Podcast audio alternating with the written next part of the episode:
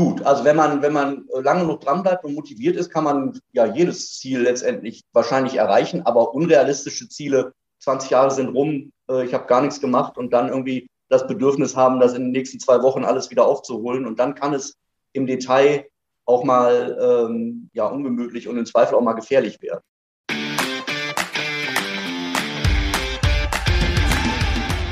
Spitz auf Knopf. Das Interview, wenn das Flutlicht aus ist. Mit Carsten Kulabik.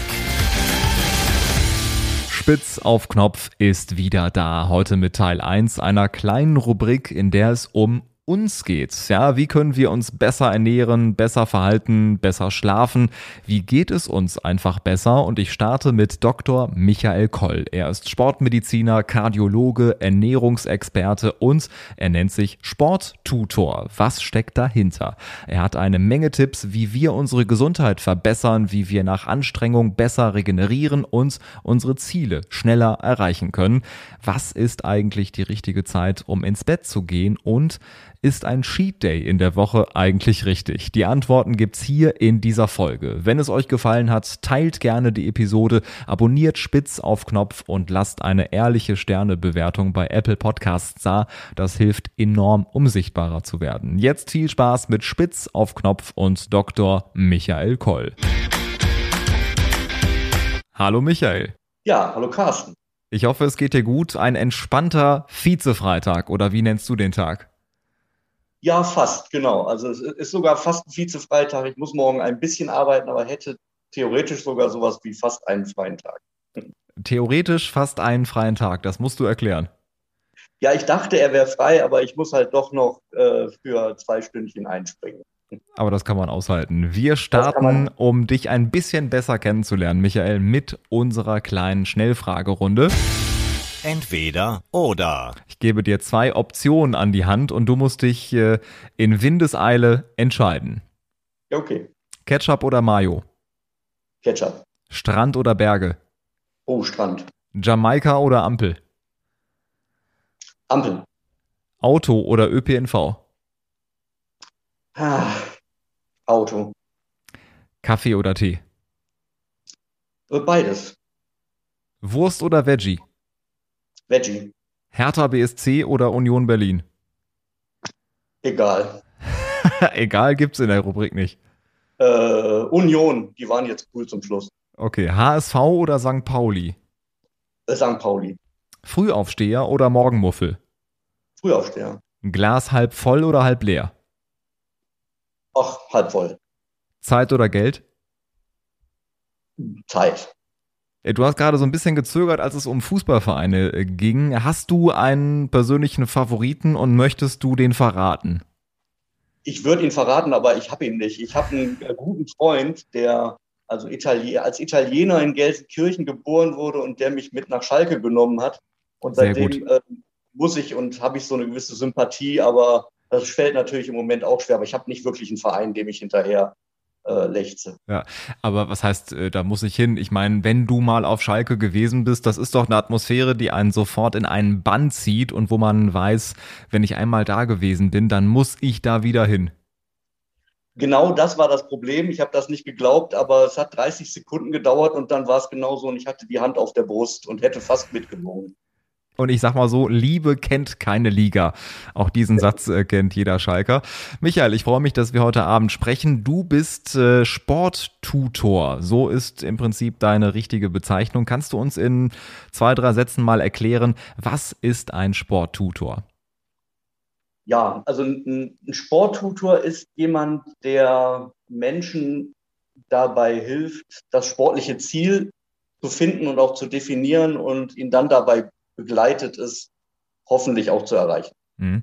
Jetzt denken vielleicht viele, die auf dem Sofa sitzen, eine Tüte Chips essen, Cola trinken. Was interessiert mich das, was äh, Michael da erzählt? Es geht ja nur um Profisportler, es betrifft mich ja gar nicht. Was entgegnest du? Nö, ähm, stimmt nicht. Also ich bin ja, ich bin ja von Haus aus ähm, äh, Internist und Kardiologe. Ne? Ich bin hier niedergelassen. In, in, wir haben mit Kollegen Praxen hier in Mettmann und äh, in, äh, in Leverkusen und bin ja selber Wuppertaler und in Wuppertal äh, bin ich im Herzzentrum noch in der Sportkardiologie.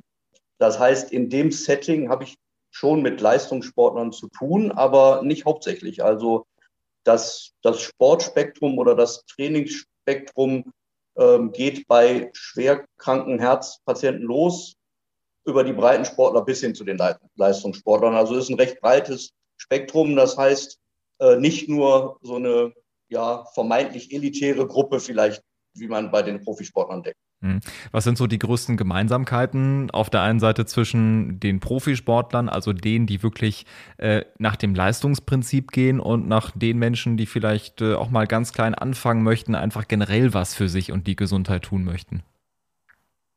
Ja, also die Gemeinsamkeiten sind größer, als man oft äh, denkt, denn ähm, natürlich ist es ein Unterschied, ob ich jetzt jeden Tag trainiere oder fast jeden Tag trainiere, manchmal zweimal am Tag trainiere oder ob ich anfange und sage, ich mache jetzt mal zweimal in einer, in einer Woche ein Viertelstündchen, wenn es ganz schlimm ist.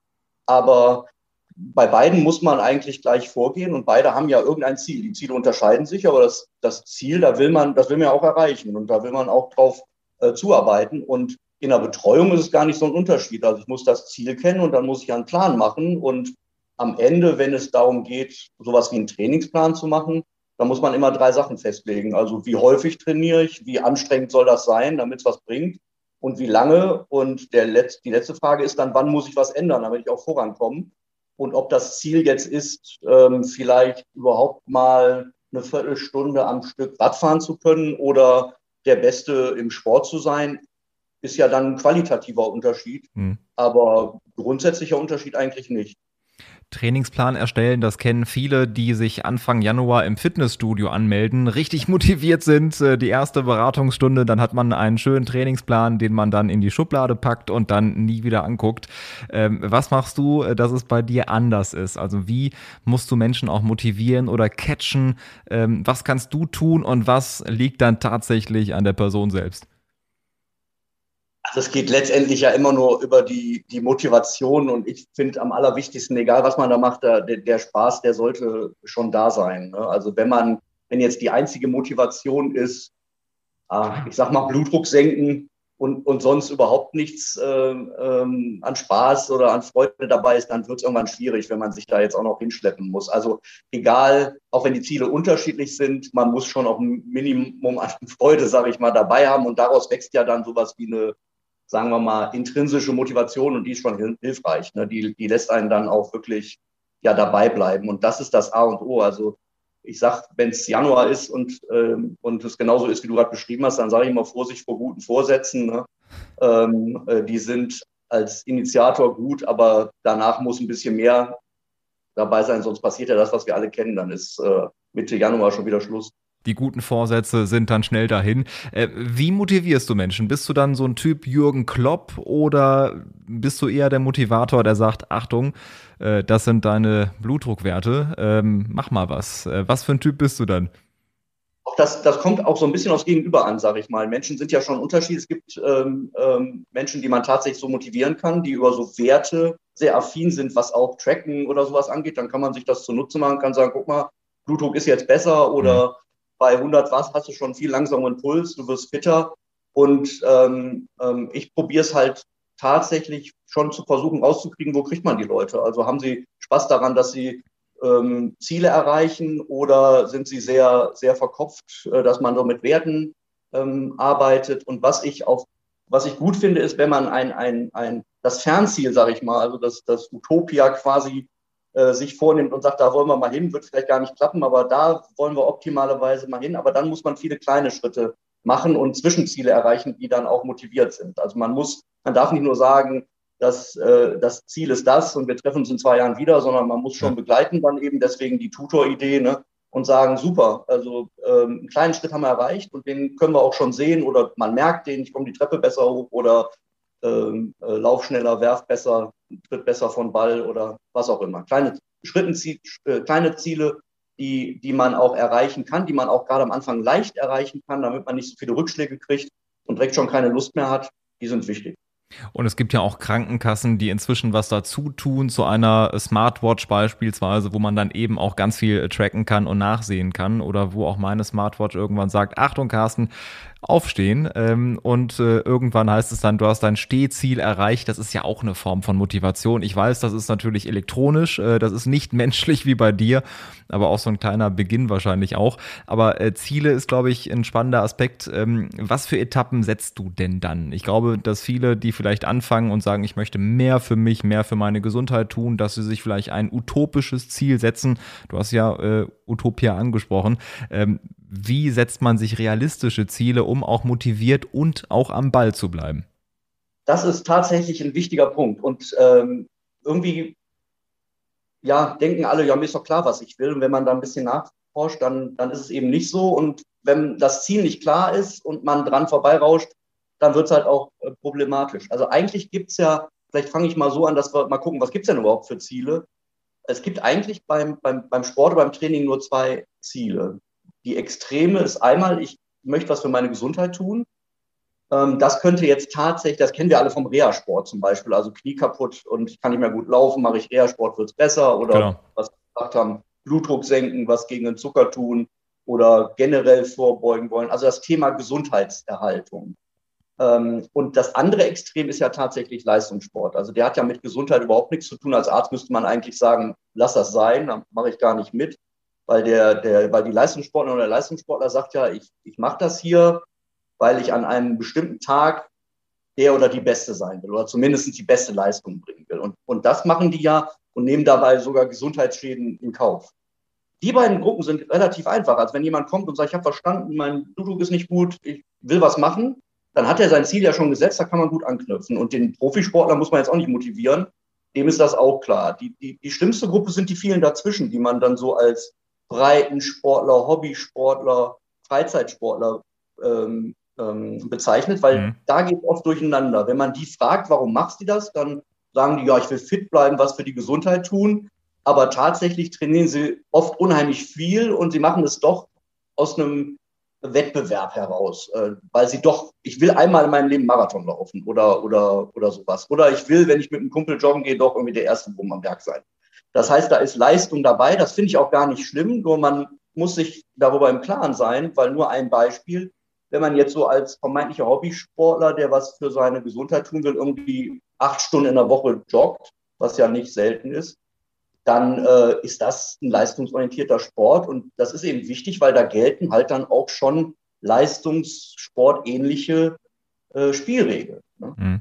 Hast du ähm, unrealistische Ziele mal kommuniziert bekommen oder gibt es aus deiner Sicht eigentlich keine Ziele, die unrealistisch sind? Die Frage ist eher, wie lange man dran bleibt. Gut, also wenn man, wenn man lange noch dran bleibt und motiviert ist, kann man ja jedes Ziel letztendlich wahrscheinlich erreichen, aber unrealistische Ziele ganz klar. Also äh, wir wollen ja, dass Menschen sich bewegen, weil irgendwie doch vieles dafür spricht, dass das nicht ganz, nicht ganz schlecht ist, ne, sondern eher positive Effekte hat.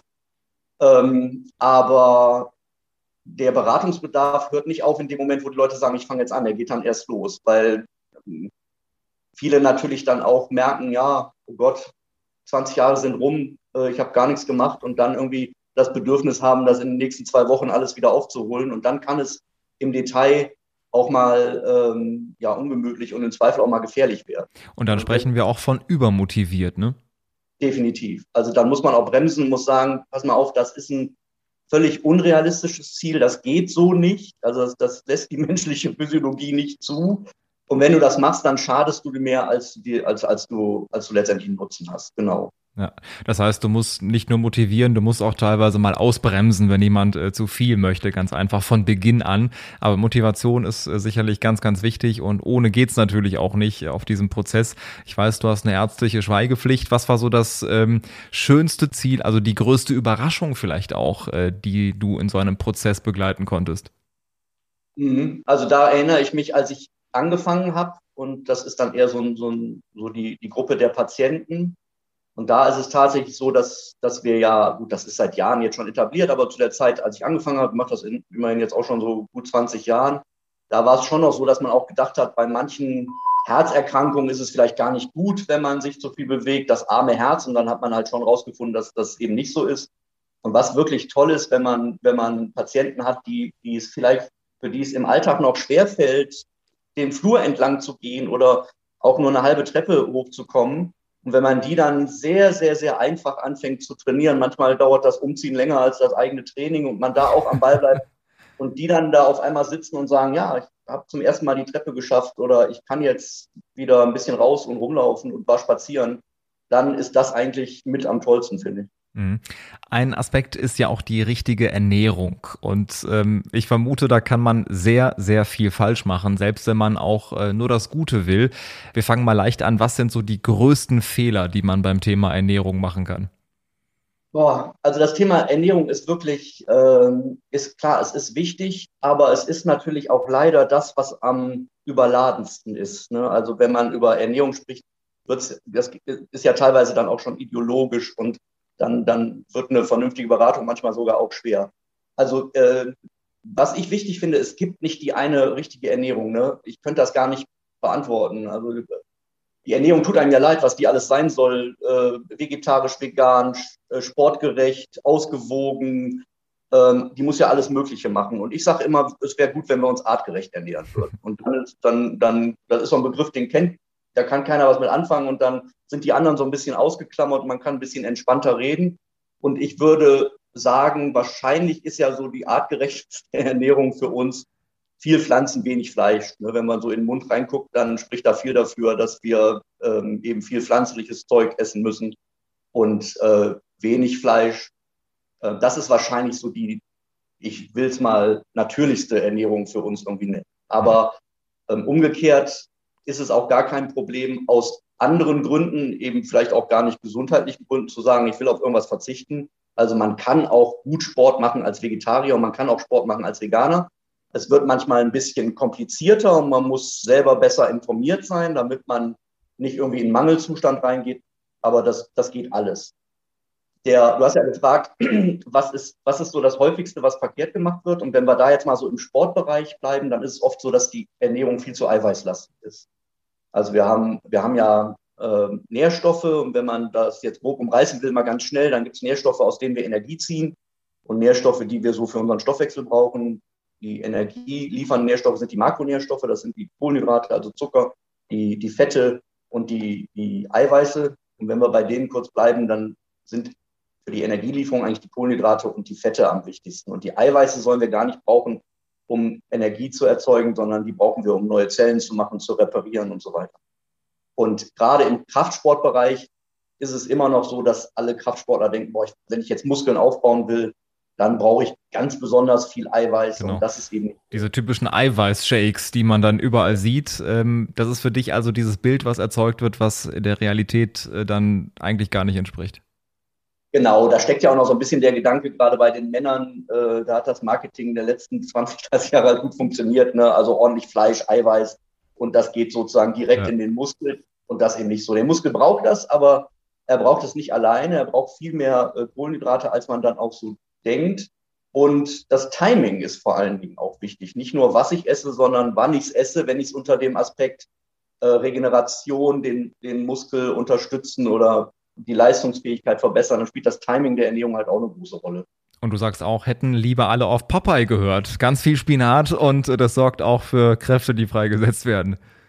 Ja, ja, genau. Also wenn, wenn man so sieht, äh, ein schönes Beispiel ist ja immer, dass man sagt, boah, ich esse so viel Fleisch und Steaks, weil ich so kräftig werden will wie der Bulle, aber der Bulle, der frisst ja gar kein Fleisch ne, und ist irgendwie auch so kräftig geworden. Also offensichtlich ja. scheint es ja auch ohne und so viel Fleisch oder Eiweiße zu geben. Genau, oder um es mit den Worten von Ralf Möller zu sagen, die stärksten Tiere der Welt sind ein Gorilla und Ralf Möller. Und, Ralf Möller und es liegt natürlich auch an der pflanzlichen Ernährung. Um vielleicht da ja. auch beim Thema zu bleiben. Ich habe ähm, Anfang des Jahres im Januar ein schönes Experiment gemacht. Ich habe vier Wochen vegan gelebt, ähm, zusammen mit meiner Freundin, äh, weil es gibt ja jedes Jahr den Veganuary. Es ist eine Riesenaktion, die immer größer wird. Jedes Jahr im Januar werden viele Menschen da ja mobilisiert, muss man ja fast sagen sagen. Da gibt es Newsletter mit Rezepten und Möglichkeiten. Und ich muss sagen, ähm, du fühlst dich fitter, wacher, äh, du hast nicht mehr so ein unangenehmes Sättigungsgefühl, sondern bist angenehm satt und ähm, es geht einem besser? Ist das nur ein subjektives Gefühl oder ist das auch tatsächlich so? Ich meine, die einzige Schwierigkeit war für mich, wenn du unterwegs bist, irgendwo was essen willst oder mal eben an der Tanke was holen willst, du findest da erstmal nichts Veganes. Das ist so die große Einschränkung. Aber an sich ist das, glaube ich, gut für den Körper mal ähm, auf Fleisch zu verzichten und halt eben auch mal so einen Monat zu machen. Man muss ja nicht direkt äh, komplett zum hundertprozentigen Veganer werden. Ne? Nee, aber das, was du gerade sagst, beschreiben viele, die das ausprobieren. Ne? Ähm, also das hört man ganz häufig und es gibt auch durchaus ähm, ja, ernährungswissenschaftliche Hintergründe, die das unterstützen können. Also ein, um es, um es mal ähm, kurz zusammenzufassen. Ähm, Fleisch ist ja ein Eiweißträger, das heißt, wir, wir nehmen eben Proteine, Aminosäuren damit, damit auf. Und das können wir aus dem Fleisch auch sehr gut. Also das, wir holen das da sehr gut raus. Ähm, und Pflanzen sind eben auch Eiweißlieferanten und da ist es ein bisschen schwieriger, es rauszuholen. Und die Eiweiße, die da drin sind, die mögen jetzt so biochemisch das gleiche sein, aber die Verpackung drumherum, sage ich mal, ist ein bisschen unterschiedlich. Und die Verpackung bei den pflanzlichen Eiweißen, die tut uns einigermaßen gut und die bei den tierischen Eiweißen nicht unbedingt. Die ist so ein bisschen entzündungsfördernd und kann dann tatsächlich im Körper, wenn ein, die Dosis macht das Gift auch da oder wenn vielleicht auch andere entzündungsfördernde Prozesse da sind, dann, dann können die tierischen Eiweiße das verschlimmern. Und das kann man dann durchaus merken mit Befindlichkeitsstörungen oder ähnlichen Dingen. Wo wir das wissen, ist zum Beispiel bei Rheumatikern. Also wenn man eine Rheumaerkrankung hat, das ist ja so eine chronische entzündliche Erkrankung, mhm. dann ist schon lange die Empfehlung zu einer vegetarischen Kost bis hin zu einer veganen Kost ähm, schon lange etabliert und führt dann tatsächlich auch bei vielen dazu, dass das Rheuma besser wird, die Rheumaschübe weniger und die Beschwerden gelindert werden. Das ist so ein, ein ernährungsmedizinischer Hintergrund, der da vielleicht auch eine, eine, eine Rolle spielt.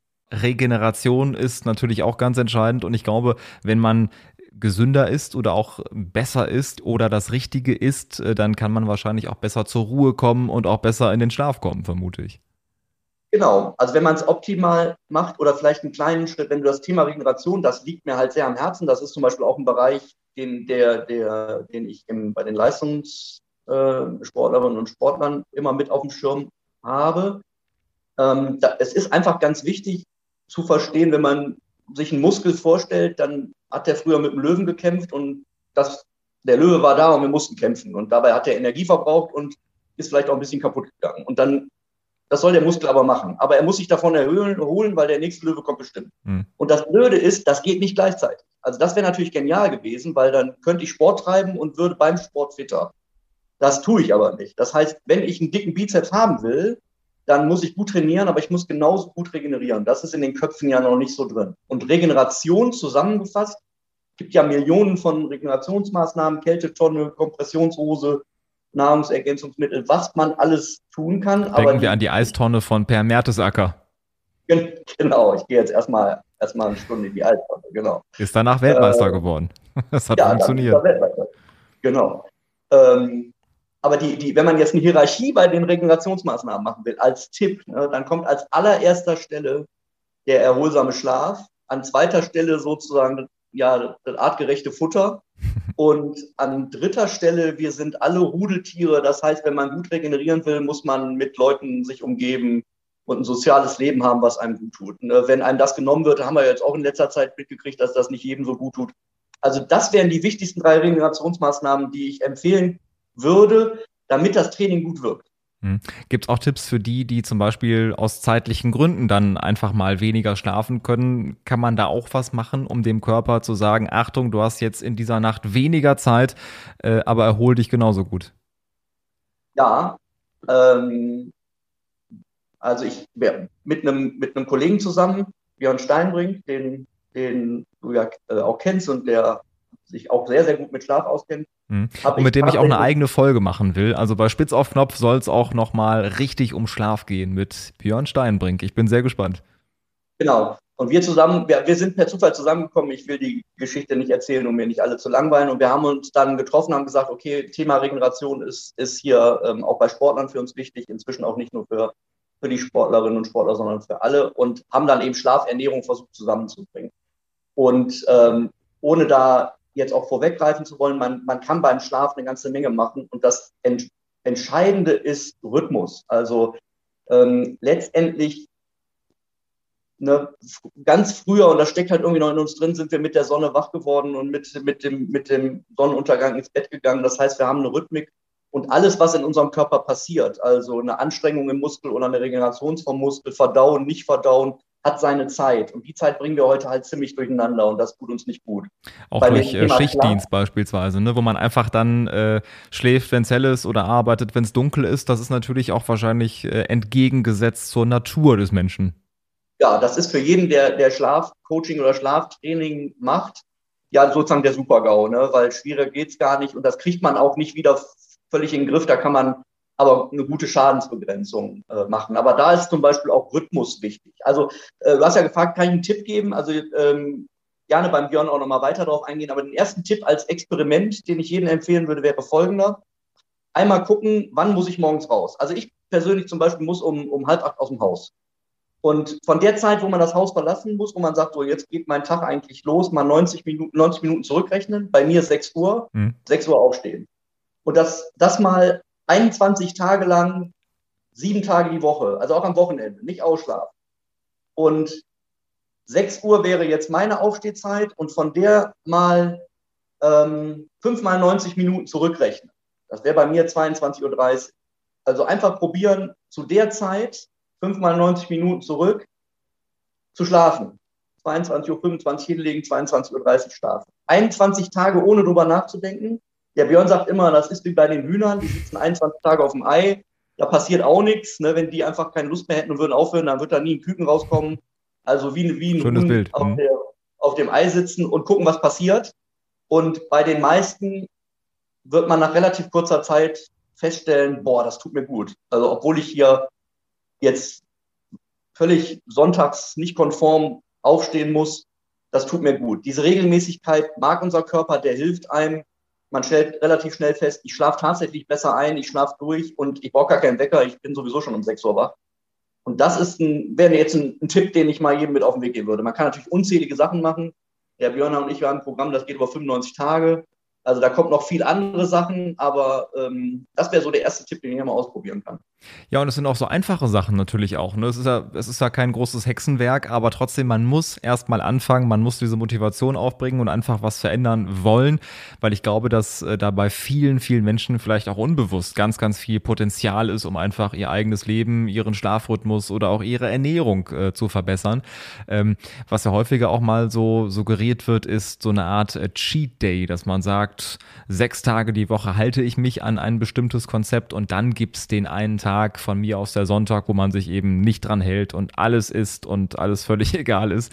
Äh, wie schaust du auf diese Art, auf diese, auf das Wort Cheat Day und auf die Umsetzung? Ja, ein bisschen zwiegespalten. Grundsätzlich finde ich das gut, weil, weil ähm, wir sind ja ähm, tatsächlich alle nur Menschen und müssen fünf auch mal gerade sein lassen dürfen. Und es ist auch in der Ernährung sowohl in der Sporternährung, ob ich Leistungssportlerin oder Sportler bin oder, oder jetzt gar nichts so Dramatisches, ist auch nie ein Problem, wenn man, wenn man, wenn man sowas macht. Also insofern definitiv.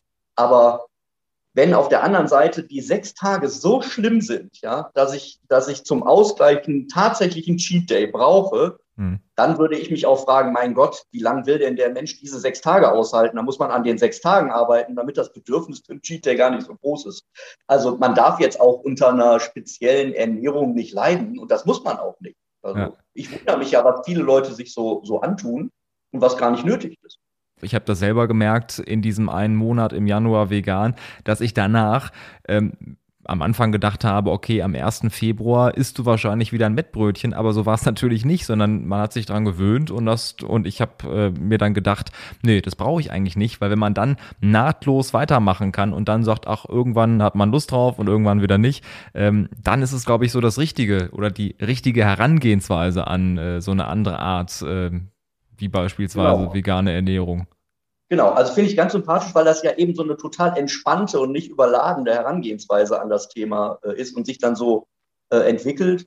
Und das finde ich persönlich halt gut, weil das, das Problem ist ja, du hast es ja eben beschrieben, das Problem für dich war ja nicht, dass du nach vier Wochen gespuckt hast und gesagt hast, ich kann das ganze vegane Zeug hier nicht mehr ertragen, sondern das Problem war, dass du nirgendwo leckeres veganes Essen gefunden hast, weil genau. es eben natürlich kommt, natürlich ist es anders als vor zehn Jahren, ne?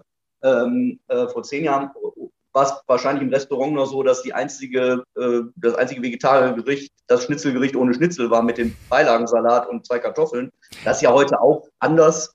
Richtig, ähm, da wurde es wahrscheinlich komisch angeguckt und heute muss es ja auf jeder Karte vegetarische und vegane Sachen geben. Und äh, inzwischen gibt es selbst beim Bäcker auch belegte Brötchen, die mit veganer Wurst belegt sind, wo ich denke, Wahnsinn, das wäre vor ein paar Wochen und Monaten oder Jahren sowieso nicht denkbar gewesen.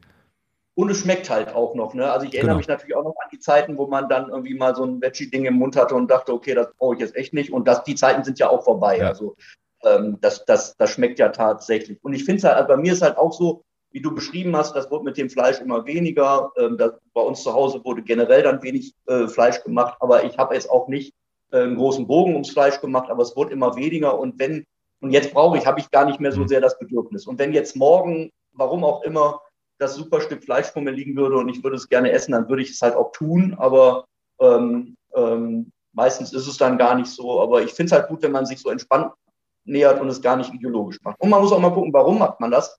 Mache ich es für mich? Mache ich es, weil ich sage, ähm, ich finde, so wie wir heute Nahrung herstellen, nicht gut. Ich möchte nicht, dass äh, Küken geschreddert werden. Dann ist das ja ein, ein legitimer Grund. Aber dann, dann ist das auch der Grund. Und dann muss man das von, von der eigenen Gesundheit vielleicht auch koppeln, die Frage, äh, entkoppeln. Die Frage ist ja, ähm, soll die vegane Kost eigentlich für mich gesund sein oder ist sie eher was für unsere Mitkreaturen gedacht? Mhm. Wenn man auch noch beides unter einen Hut bringt, wunderbar. Ähm, aber ähm, alle, alle, alle Gründe sind ja legitim. Ich glaube, der große Trick an der Sache ist, dass man nicht seinem kompletten Umfeld sagt, Achtung, ab morgen bin ich 100% vegan, weil dann natürlich viele darauf achten und sagen, ach guck mal, jetzt ist da doch äh, eine Wurst, weiß ich nicht, sondern dass man einfach sagt, ich versuche darauf zu verzichten, weniger zu essen und wenn man dann im Stadion ist und eine leckere Bratwurst mit Senf essen will, dass da natürlich äh, nichts dagegen spricht, aber ich glaube, ja, es liegt immer daran, wie viel esse ich. Ne? In Maßen ist, glaube ich, immer alles anders, als wenn man dann sich nur einseitig von, von gewissen Sachen ernährt. Aber ich muss sagen, das hat mir schon äh, generell die Augen geöffnet, einfach, wie es einem auch menschlich, äh, wie es einem körperlich und persönlich auch besser gehen kann und was so eine Ernährung ausmacht. Das ist schon äh, Wahnsinn. Und genauso wahrscheinlich auch der Zeitpunkt, wann man isst. Ne? Was würdest du sagen, wenn du jetzt äh, 22, 30 ins Bett gehst, ab 18 Uhr nichts mehr? Ja, ähm, also auf jeden Fall ist das Timing wichtig. Und ich persönlich, wenn wir nochmal bei der Reihenfolge bleiben, Schlaf ähm, ähm, und dann Ernährung und Training, dann ist es so, dass Schlaf alles top. Also wenn der Schlaf gestört wird durch Essen und, ähm, und Bewegung, würde ich es grundsätzlich erstmal lassen. Also machen wir es konkret, sonst weiß keiner, was gemeint ist. Was du gerade sagst, also ich, ich habe einen super Trainingsplan und der ist auch echt top aber ich komme jedes Mal ähm, ähm, erst um, um halb zehn abends nach Hause und sage so, jetzt muss ich um 22 Uhr aber nochmal dreiviertel Stunde Vollgas im Wald geben äh, und wundere mich dann, wenn ich um, um, um 12 Uhr nachts immer noch nicht schlafe. Ne? Also das, das passt dann nicht ja. und am Ende ist der Schlaf dann schon wichtiger als das, das Training. Also das aufeinander abzustimmen auf jeden Fall. Wenn wir bei dem Beispiel von vorhin bleiben, wo wir gesagt haben, wir haben sogar jetzt eine Einschlafzeit gefunden, also bei mir war es ja 22.30 Uhr, dann ähm, sollten die 90 Minuten davor, also 21 Uhr bis 22.30 Uhr, sollten ähm, so ein bisschen wie Abend ritualisiert sein und einen darauf vorbereiten, ins Bett zu gehen. Und da passt jetzt nochmal eine schwere äh, Kost und, und irgendwie ein ordentlich anstrengendes Training eher genau. nicht, sondern das würde ich dann schon vorher probieren unterzubringen. Wiener Schnitzel, Bratkartoffel und als Nachtisch Kaiserschmarrn oder so. Und das am besten genau. um 21 Uhr. Genau, und dann, dann wird man halt morgens wach und denkt, hm, war nicht so die beste Nacht und fragt sich, warum das so war, ist aber eigentlich ganz einfach. Richtig. Ja, Michael, es hat großen Spaß gemacht, äh, ganz, ganz viele Eindrücke und Einblicke zu bekommen, vor allem auch, was man vom Profisport auch lernen kann, dass es eben nicht nur auf eine bestimmte Zielgruppe gemünzt ist, sondern dass jeder für seinen eigenen Alltag auch Sachen adaptieren kann, übernehmen kann. Und wer mehr erfahren will, gerne auf deine Internetseite klicken, Sporttutor, die verlinke ich auch gern in den Show Notes dieser Folge und ähm, wünsche dir auf jeden Fall einen schönen Abend. Dein Abendritual kann noch nicht starten, ein bisschen hast du ja noch vom Abend aber es hat auf jeden Fall großen Spaß gemacht, waren sehr, sehr viele nette ähm, Anreize und vor allem auch Denkanstöße mit dabei. Ja, vielen Dank und auch mir hat es äh, wirklich großen Spaß gemacht. Danke. Das war Spitz auf Knopf. Das Interview, wenn das Flutlicht aus ist. Moderation Carsten Kulawik. Redaktion Gina Nieser. Zu hören überall, wo es Podcasts gibt und zu sehen auf Instagram. Infos und alle Folgen findet ihr unter spitzaufknopf-podcast.de.